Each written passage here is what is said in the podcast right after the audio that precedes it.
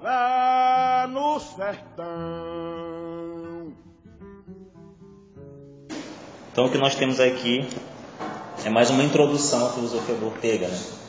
para que fique claro a, alguns pontos que eu julguei, é, de acordo com os comentadores que eu li, todos centrais na sua filosofia. É, vamos passar por alguns, algumas questões que merecem um aprofundamento. É, eu acho que vocês, ao ler, se depararam com isso.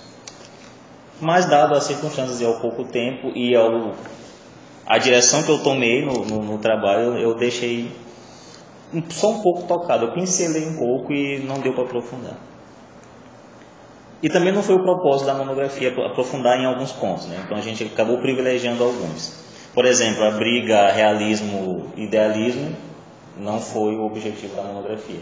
Teria que fazer toda uma análise histórica, um percurso histórico, é, todo um status questiones para saber o que, que falaram até agora sobre o tema.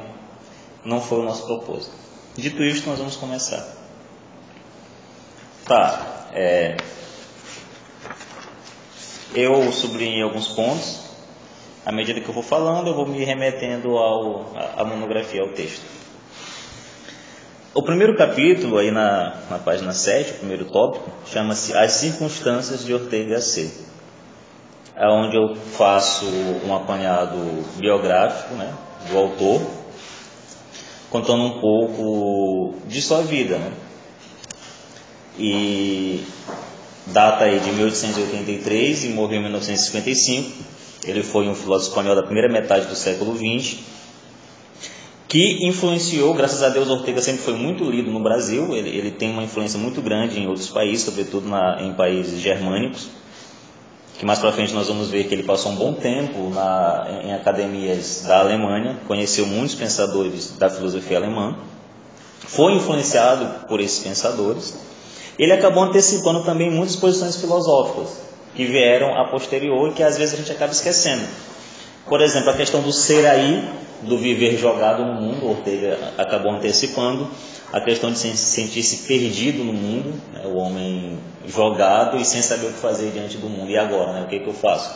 A filosofia de Ortega acabou antecipando isso. E antecipou também, com 13 anos de antecedência, o estar forçado a ser livre, né, do Sartre. Ortega antecipou muitas dessas ideias que depois foram defendidas pelos existencialistas embora ele nunca tenha se confundido com um. Ele fez questão de deixar claro que ele e a filosofia existencialista não têm muito em comum. Ele teve alguns encontros com, com o Heidegger, desses encontros surgiram debates interessantes, é, que também não foi o foco da monografia, mas cabe aqui para um primeiro momento mostrar isso.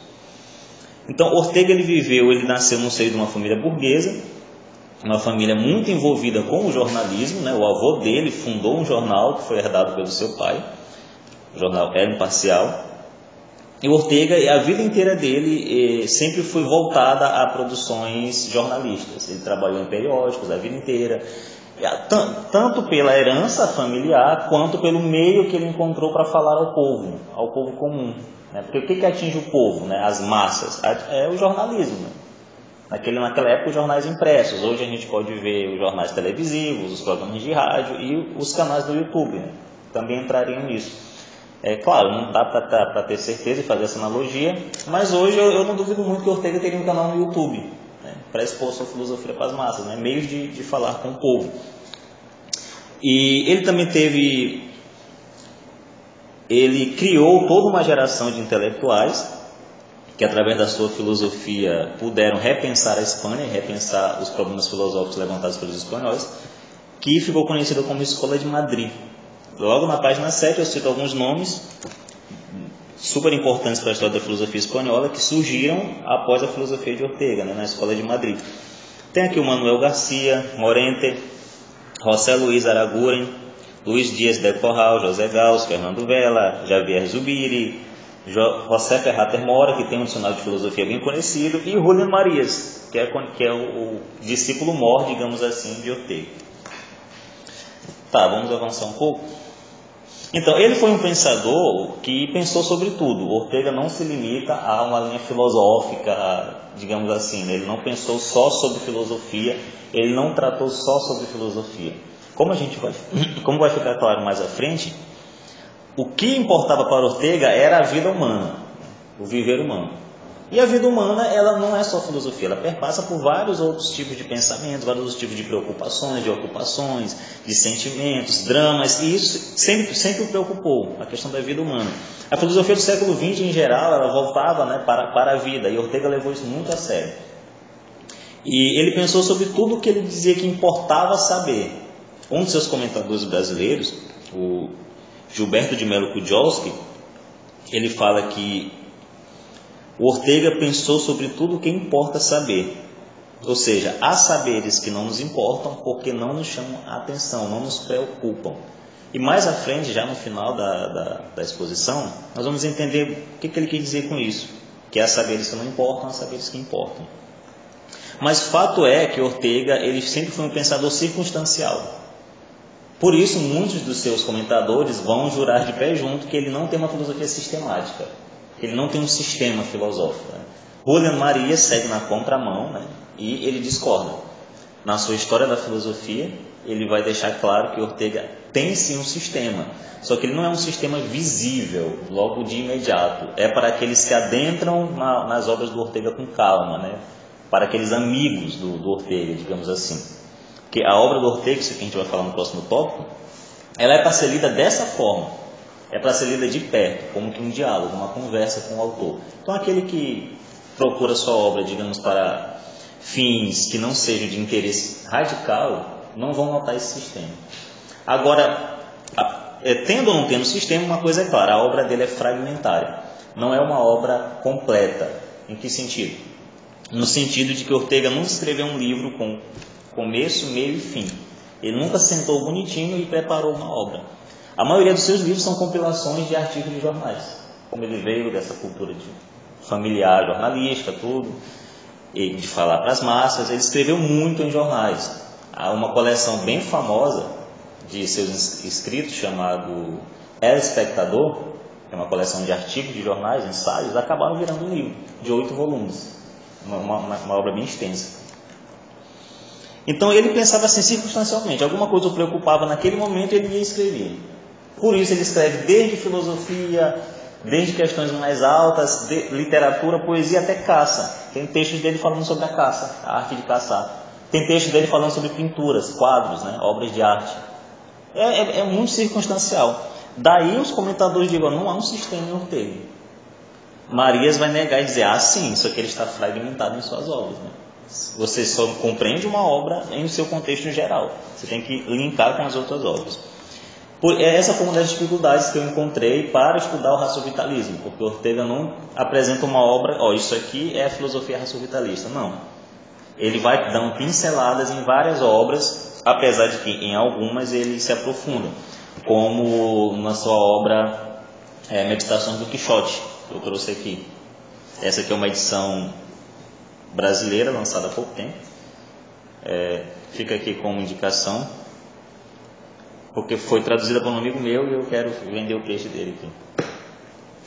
Enfim.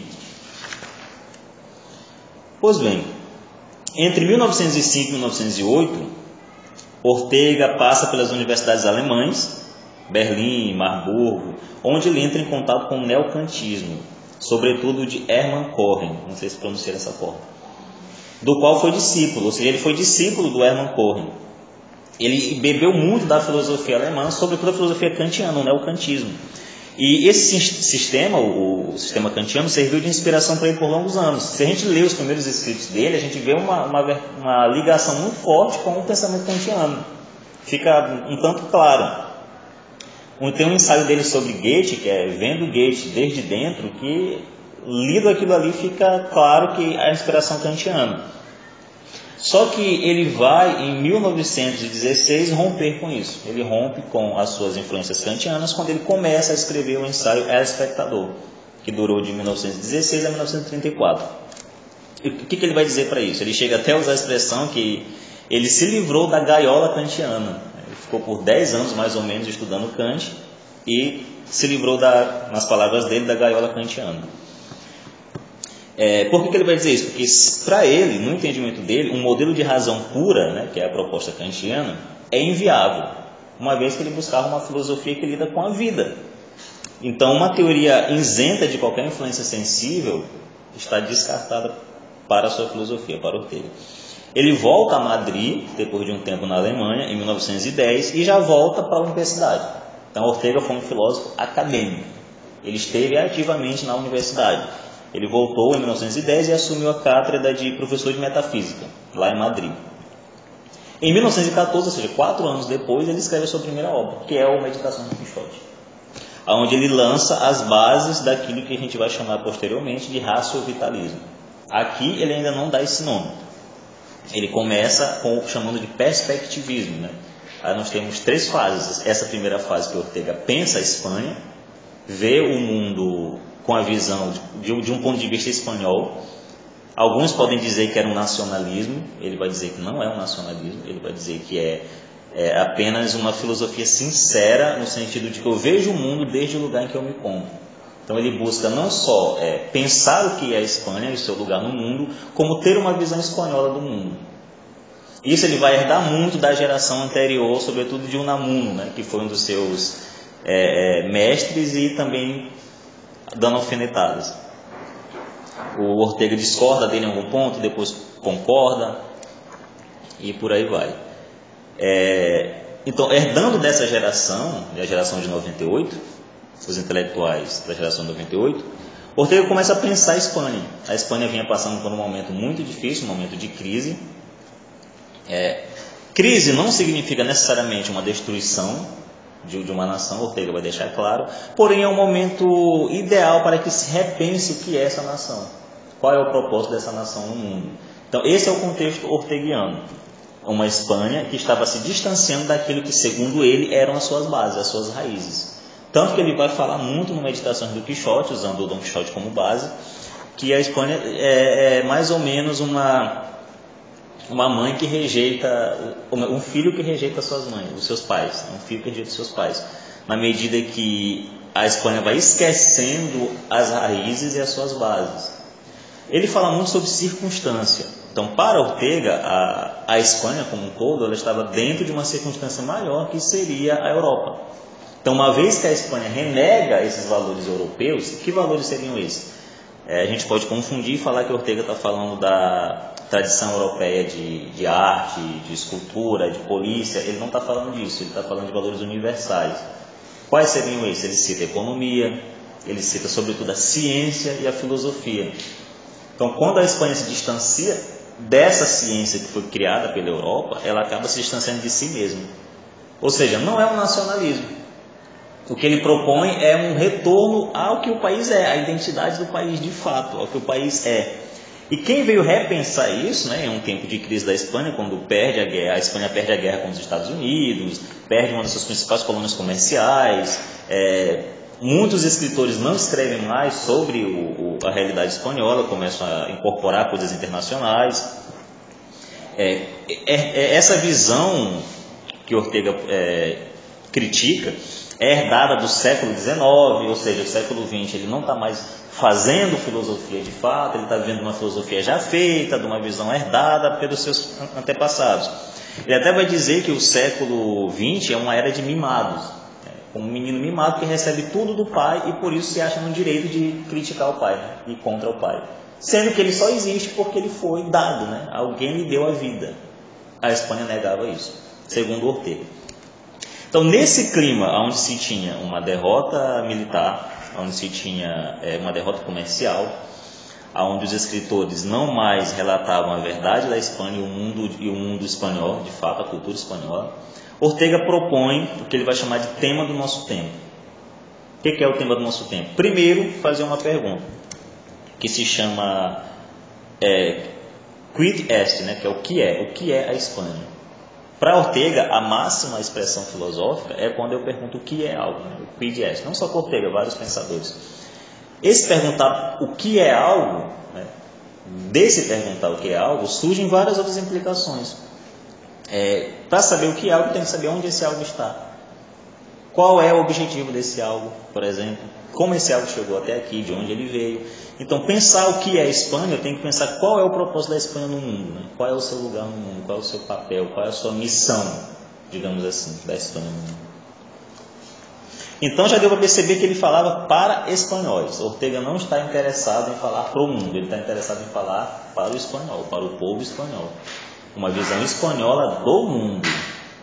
Então ele está falando para espanhol. Isso aí tem que ficar claríssimo.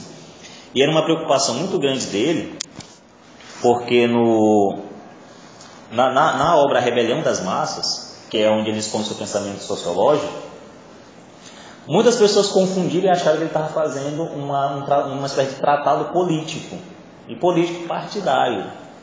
Então, na Rebelião das Massas, Ortega vai criticar muito essa visão de estar, estar na plenitude dos tempos, que é o século XX, segundo ele, se acha acima de todos os séculos, se acha um século acabado, um século que é onde nós temos a conclusão para tudo. Tudo que veio antes era apenas uma preparação, um prólogo, um trailer. O século XX era o filme já pronto, exposto ali. E isso mata a criação filosófica. Porque se nós julgamos estar num século onde nada mais precisa ser discutido, não há por que fazer filosofia. Porque para Ortega a filosofia ela está sempre em constante construção, porque o homem está sempre em constante construção. Então não tem como haver uma filosofia pronta e terminada e exposta na sua totalidade, porque ninguém consegue ver a realidade como um todo. E aí nós vamos para o, o, o perspectivismo, que é a verdade do ponto de vista. Então, como o homem espanhol vê o mundo? É isso que, tá, que é a, a, a, questão central em Ortega. Eu estou na página 10. Aí. Então, Ortega vai dizer, né, na, na Rebelião das Massas, que foi uma obra muito polêmica, justamente por ser interpretada como obra política, que o homem do século XX, ele é um homem que ele recebeu tudo do século XIX, e ele é um homem que ficou acomodado. Ele não se preocupa mais com o que ele é, em fazer perguntas, ele apenas vai dando respostas, porque ele se acha que ele está acima de tudo que passou. Ele vai até dizer que a visão que nós temos dos tempos passados é herdada do século XIX a visão que o século XX tinha. E isso é um problema. Não tem como fazer filosofia dessa forma. Ah, pois bem, isso vai gerar o que na Espanha? Um ódio ao mundo que ele envolvia.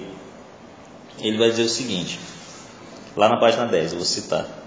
Suspeito que, por causas desconhecidas, a morada íntima dos espanhóis tinha sido tomada faz tempo pelo ódio, que permanece ali municiado, movendo guerra ao mundo. Ora, o ódio é um afeto que conduz à aniquilação dos valores.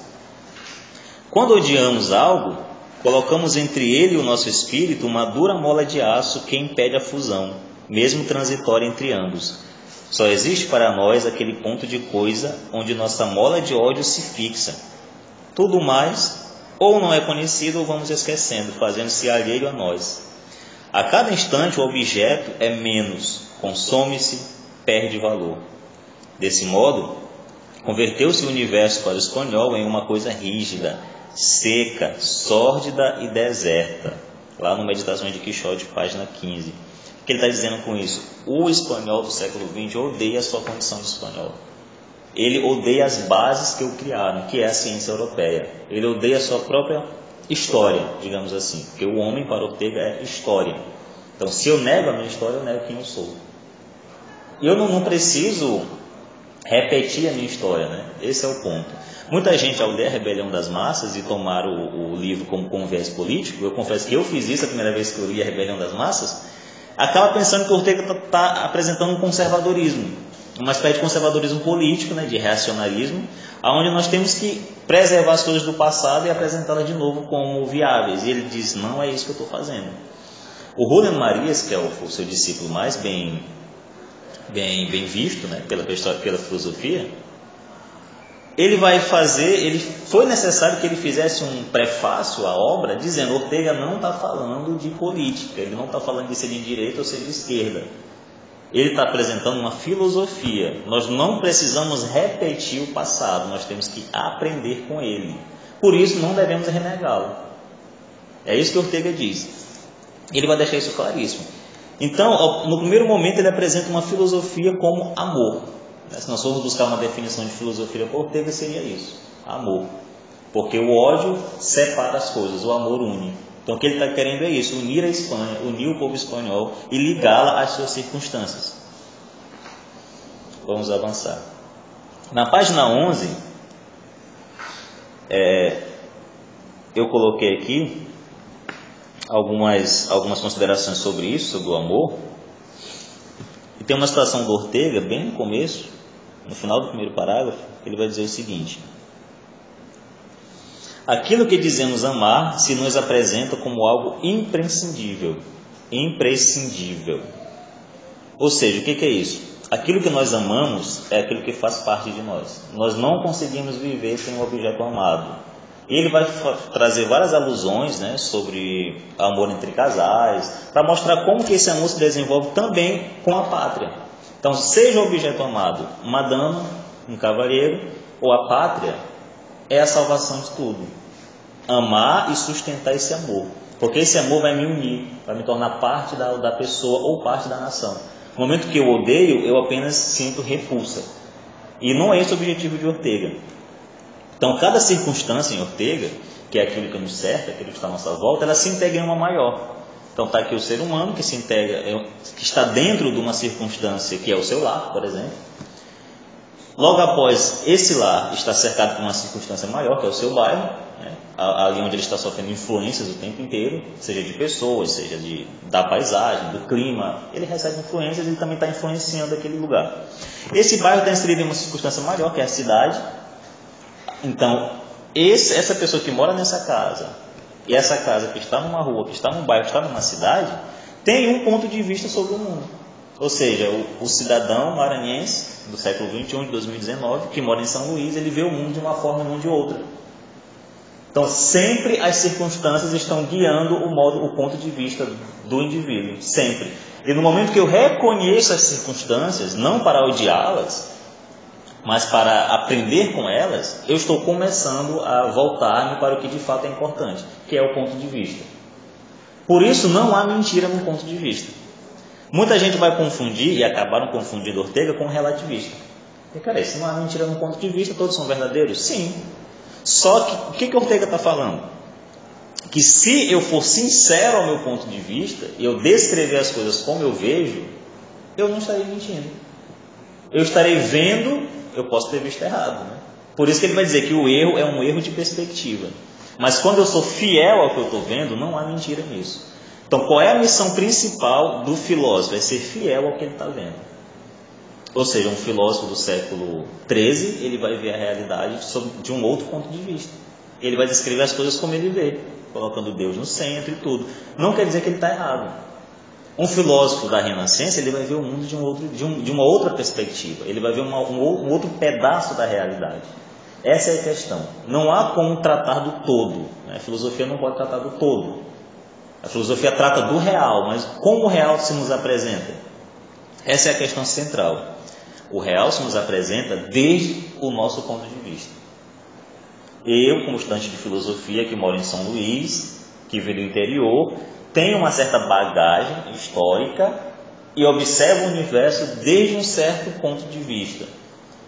Dois homens que observam o mesmo bosque, não necessariamente eles se contradizem ao descrevê-lo de forma diferente. O homem que está no alto de um morro, ele vai ver o bosque de forma mais ampla. O homem que está dentro do bosque, ele vai observar os detalhes. No entanto, a visão dele vai ser mais limitada. Mas os dois estão corretos, porque os dois tratam do mesmo bosque, só que sob pontos de vista diferentes. É esse que Ortega vai chamar de perspectivismo. Então, o que, que, se, o que, que ele quer com isso? Ter uma visão espanhola do mundo. Desde o ponto de vista espanhol, como é que eu posso pensar o mundo e a filosofia? Então, o que é a Espanha? Qual o seu lugar no mundo? E por aí vai. Vamos avançar. Na página 13, eu tratei um pouco sobre o estilo do Ortega. O estilo do Ortega é sui generis, sui generis. Ele é um filósofo que não tem como a gente dizer que tem estilo A ou estilo B. Só que uma coisa chama atenção nos comentadores chamam em mim também, que Ortega ele é um grande prosador da língua espanhola. Ele não é só um filósofo, ele não se preocupou só em expor o pensamento filosófico, ele se preocupou em fazer literatura de fato. E o que, que ele fez? Ele enxertou na filosofia, nos seus ensaios, ele adorava escrever por ensaios, é, é, coisas que são de uso exclusivo, que eram até o momento da literatura. Então ele fez a sua obra uma obra literária. Se você for ler Ortega, ele está o tempo todo trazendo alusões, metáforas, procurando apresentar o seu discurso como quem conta uma história. Como quem de fato está contando uma história, apresentando algo dramático. Né? Ele vai até dizer que a filosofia tem que ser isso. Ela tem que ser apresentada ao povo, é, nas palavras dele, pelas pétalas douradas da filosofia, da, da poesia. E através da poesia o povo consegue compreender filosofia. Então ele vai usar e abusar de metáforas o tempo inteiro. Ele traz um outro uso para as metáforas. E ele vai se diferir de Heidegger, por exemplo, ao evitar o uso de neologismos. O que, que Ortega faz? Ele devolve ao idioma as suas expressões usuais. O dia a dia do povo, os provérbios populares, tudo isso ele vai enxertar em sua filosofia. Então, nele nós vemos a leveza de uma crônica banhada pelas, pela mais rigorosa filosofia. Ele une clareza e rigor. Ele quer apresentar algo claro, porque ele vai dizer que a clareza é a cortesia do filósofo, mas algo rigoroso, se remetendo sempre à filosofia, à história da filosofia. O nome desse, desse estilo vai ser batizado por Julian Marias de dizer da razão vital. O que, que é isso? Ortega sempre entendeu que se não se fizer alusão à vida do indivíduo, você não vai estar apresentando a realidade para ele. Então, em Ortega nós também temos uma teoria da realidade. Só é real aquilo que acontece em minha vida. Não significa que o mundo real não seja objetivo, que ele não exista de fato. O que, que ele está dizendo é: para algo ser real para mim, tem que acontecer em minha vida, tem que estar dentro do meu campo vital. E aí nós vamos sair do perspectivismo para o raciovitalismo de fato, que já são as obras da maturidade de Ortega. Aí nós temos Cass Filosofia e tantos outros. Então, é, na página 14, no primeiro, segundo, terceiro, quarto parágrafo,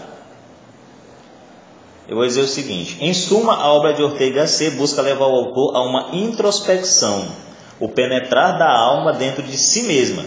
Ao penetrar em si, surge um contemplar-se Porém, a alma contempla-se em função de tudo que a preocupa. Esse é o ponto-chave. O que é preocupação? É uma ocupação prévia, aquilo que me preocupa. Então, ao ver-se dentro da minha vida, eu tenho que levar em conta aquilo que eu estava ocupado antes de fazer essa investigação. Então, eu vou fazer uma investigação filosófica? Tá, mas o que, que me preocupa? Qual era a ocupação que eu tinha antes disso? E aí nós vemos as circunstâncias.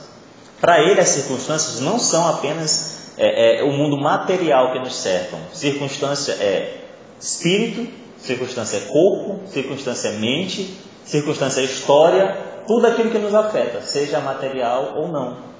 Seja um sofrimento, seja uma alegria, seja raiva, seja amor por algo, tudo isso acaba afetando o meu ponto de vista. Tudo isso é minha circunstância. Então, o racio-vitalismo tenta superar a visão idealista de que o que importa é apenas a mente humana. A primazia é a mente humana, o mundo fica para segundo plano. Só que o realismo também erra, o Ortega vai condenar muito isso, ao dar primazia ao objeto. Como se o objeto existisse independente do, do sujeito. Mas peraí, eles estão enganados. Nem o, o, o, sujeito existe sem objeto, nem o objeto sem o sujeito. O que, que existe aí então? Uma correlação. Existe uma existência mútua.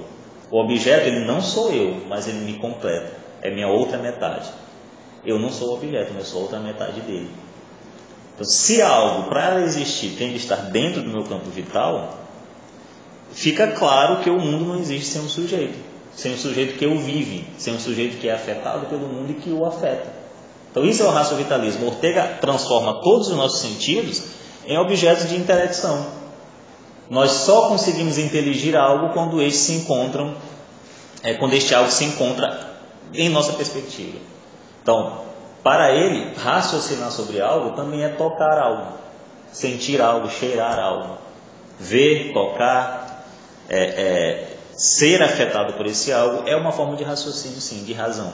Então, ele não descarta a razão, ele só vai dizer que a razão físico-matemática ela é inválida. Ela não, é, não serve para os propósitos do nosso tempo. Nós temos que superar a visão realista, que dá primazia ao objeto, ao mundo real, digamos assim, e temos que superar também a visão idealista, que vai prender o homem dentro da sua mente, uma visão que ele vai chamar de vitalista. O vitalismo, ele acertou quando ele deu primazia ao sujeito, mas ele erra quando ele acha que o sujeito está acima das coisas. Ele vai até dizer que essa visão objetivista dos gregos é, transforma a coisa em algo ideal. Então, por querer dar primazia ao mundo, né, ao sujeito, ele acaba transformando aquilo em ideia. Aí ele vai chamar Platão de um dos grandes culpados por isso. Ele diz, ó, Platão transformou as coisas em ideia. Isso é um erro. Então as coisas e o eu têm que estar em constante correlação. Eu não existe sem o mundo, o mundo não existe sem o eu. Isso é o racio-vitalismo. A, a, forma de intelecção, a forma de conhecer o mundo e raciocinar o mundo é a vida, a vida humana. Porque é na vida que se unem sujeito e objeto. O eu e as coisas acontecem na vida e não fora dela. Até Deus, para que seja Deus, vai dizer o Ortega, ele tem que estar dentro da vida humana. Daí ele vai dizer o seguinte, que muitas pessoas acham que Deus tem uma visão total da realidade, porque ele vê acima dos homens. Ele vai dizer isso aí é falso. Deus tem uma visão total da realidade. Não é, não é nós que vemos pela visão de Deus, né? E assim nós podemos ver mais longe. É Deus que vê pela visão humana. Porque é como se cada sujeito fosse uma, um pedacinho da visão de Deus. Então ele traz Deus, que a filosofia medieval tira, distancia do homem, coloca acima do homem como seu onipotente real, da qual o homem precisa para poder existir. Ele tira Deus desse patamar e traz Deus de volta para o homem, né? traz a encarnação do Verbo, novamente. Através dos pontos de vista particulares, nós temos a visão de Deus. A humanidade só pode compreender a humanidade, a realidade de fato como um todo. Por isso que não há ponto de vista que supera o outro. Há pontos de vista diferentes. E o filósofo é aquele que é fiel ao que ele vê. Por isso nós, o relativismo é inválido e o solipsismo também. Não é que a minha mente cria o mundo, a realidade não emana, não é imanente do, do eu. Só que para ela ser conhecida e, e inteligível ao eu, ela precisa acontecer na vida do sujeito, não fora dela.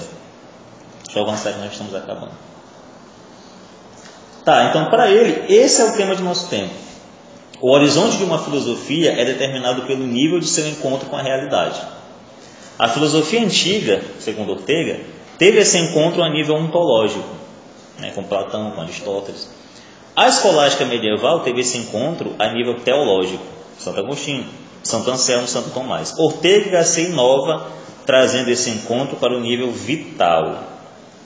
Em seu decisivo ensaio É Tema de Nosso Tempo, desenvolve a ideia de razão vital, o tema central de sua filosofia, onde critica a frieza do realismo, que exclui o mundo da mente humana, dando independência àquele, mas também a ingenuidade do idealismo, que supõe ser a mente humana criadora da realidade. Então, tanto o subjetivismo do idealismo quanto essa alienação do realismo, que tira o sujeito do mundo, devem ser superadas. Ortega não fala em descartar as visões, ele fala em superar as visões. Porque para ele, cada tempo tem de estar ligado a, a, aos problemas daquele tempo. Então, talvez o realismo foi uma boa apresentação filosófica no tempo que foi apresentado. O idealismo, a mesma coisa. Qual é o problema do nosso tempo, ou seja, do, te do tempo do século XX que o Ortega estava falando? Era o racionalismo, era uma síntese entre o realismo e o idealismo. Então, para ele, cada época é, é, tem a sua verdade, cada época trabalha os seus problemas com aquilo que lhe é dado. Por isso a filosofia está sempre em construção, ela nunca está pronta. Então não há uma filosofia acabada, tipo a obra de tal filósofo é esta. Por que não pode haver isso? Porque essa obra está em constante em constante é, é, é, movimentação. Assim como o homem também está. Então, o grande problema a ser enfrentado pela, pela filosofia de seu tempo era uma nova forma de opor a subjetividade moderna à perspectiva objetivista dos gregos. Não há, portanto, isso aqui é importante, não há, portanto, oposição entre razão e vida. Só não se pode conceber a razão como a modernidade concebeu, que eu falei agora há pouco, que é como a razão físico-matemática. A razão pura deve ser substituída pela razão vital. Então Ortega redescobriu a vida humana. Para ele, a vida é aquilo que os filósofos sempre buscaram desde a antiguidade, o princípio, a arque, a realidade fundamental. Para ele é a vida. Muito bem, deixa eu ver o que mais dá para falar. Não há diferença entre razão e viver. A própria vida é razão vital. Porque viver é não ter outro remédio senão raciocinar ante a inexorável circunstância. Na página 18. A minha vida, segundo Ortega, é o sentido da realidade. Ou seja, a realidade só se torna compreensível somente a partir dela. Isso significa que somente em minha vida posso ter uma noção real em sua radicalidade. Ou seja, a realidade é imanente ao viver de cada um, mas que toda a realidade só se torna. Isso não significa que a realidade é imanente ao viver de cada um, mas que toda a realidade se torna acessível a partir desse viver somente dele. A ação de viver já traz em si o inteligir. O viver humano é a forma radical de intelecção. A vida, ao pôr algo em sua perspectiva, a torna compreensível e inteligível. É a vida o órgão de compreensão humana, e assim sendo, a vida é a razão humana. Em síntese, a própria vida funciona como razão. Como se a razão fosse uma função vital e espontânea, da mesma forma que o ver e o apalpar. Então, em primeiro momento, para terminar, Ortega aproxima o sensível do pensamento, depois ele assimila o pensamento ao sensível. Nós pensamos com o sentido da visão e o tato, e apalpamos com o pensar. Dessa forma, pensamento e sensibilidade não são coisas excludentes, muito pelo contrário. Mesclam-se e caminham sempre unidos. Não existe conceito sem percepção e percepção sem conceito. A razão está em Ortega submetida ao império da razão vital. Vida é ação e percepção.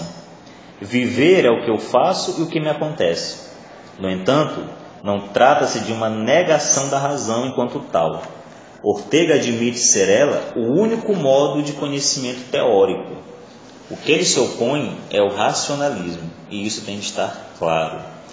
Basicamente, a razão não é a valência da vida. Então, ele vai inverter o penso, logo existo, para o penso porque existo. Eu existo, por isso eu penso. Então a razão é um componente da vida. É, portanto, toda ação intelectual que nos põe em contato com a realidade. A vida deve ser o ponto de partida metafísico, projetando-nos sempre ao futuro. Pois, antes de tudo, viver é ter consciência do que nos é possível. O próprio mundo é o repertório de nossas possibilidades vitais, aquilo que podemos ser. E isso não é externo à nossa vida. Tudo que nos acontece acontece dentro e não fora de nosso campo vital. É, pois, a vida princípio de toda a investigação e não poderia ser diferente.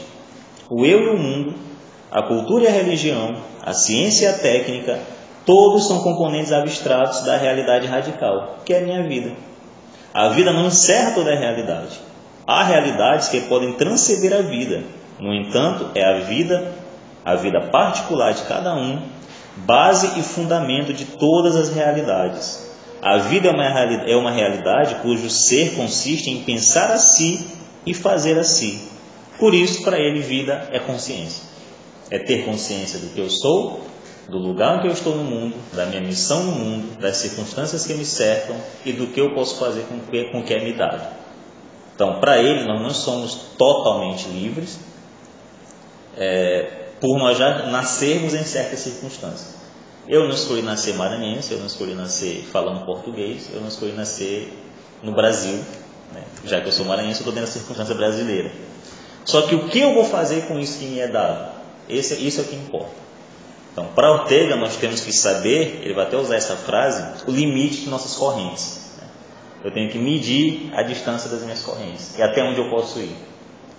Que ele vai chamar um pouco depois de futurismo. Então, vida é sempre pretensão. O que eu posso ser, o que eu posso fazer, como eu posso agir. Então, para ele, o agir filosófico começa aí. Quando eu paro apenas de ser um agente passivo no mundo, que sofre as circunstâncias, e passo a ser um sujeito ativo no mundo. que pensa o mundo como problema, que o aceita como realidade, que ele não pode, não pode escolher, mas que escolhe como agir com aquilo que lhe é dado. Ou seja, ele recebeu o mundo por herança, isso ele não pode fugir. Mas o que ele vai fazer com essa herança que é dada, é isso que ele tem que fazer. É, que ele vai chamar mais a porta de vocação. Então, a vocação do filósofo é de fato pensar o mundo desde o ponto de vista de sua vida. Aqueles problemas que realmente lhe importam. Aquilo que somente ele, mas ninguém pode fazer. Ah, quer dizer que ninguém pode dar aula? Só eu posso? Não. Mas que, como só eu vivo a minha vida, só eu posso agir nela, ninguém mais. Então, aquilo que eu vejo que eu faço, é só eu que faço e vejo. Outra pessoa pode ter uma visão parecida, mas a mesma não. Em suma, é isso. Muito obrigado. do que homem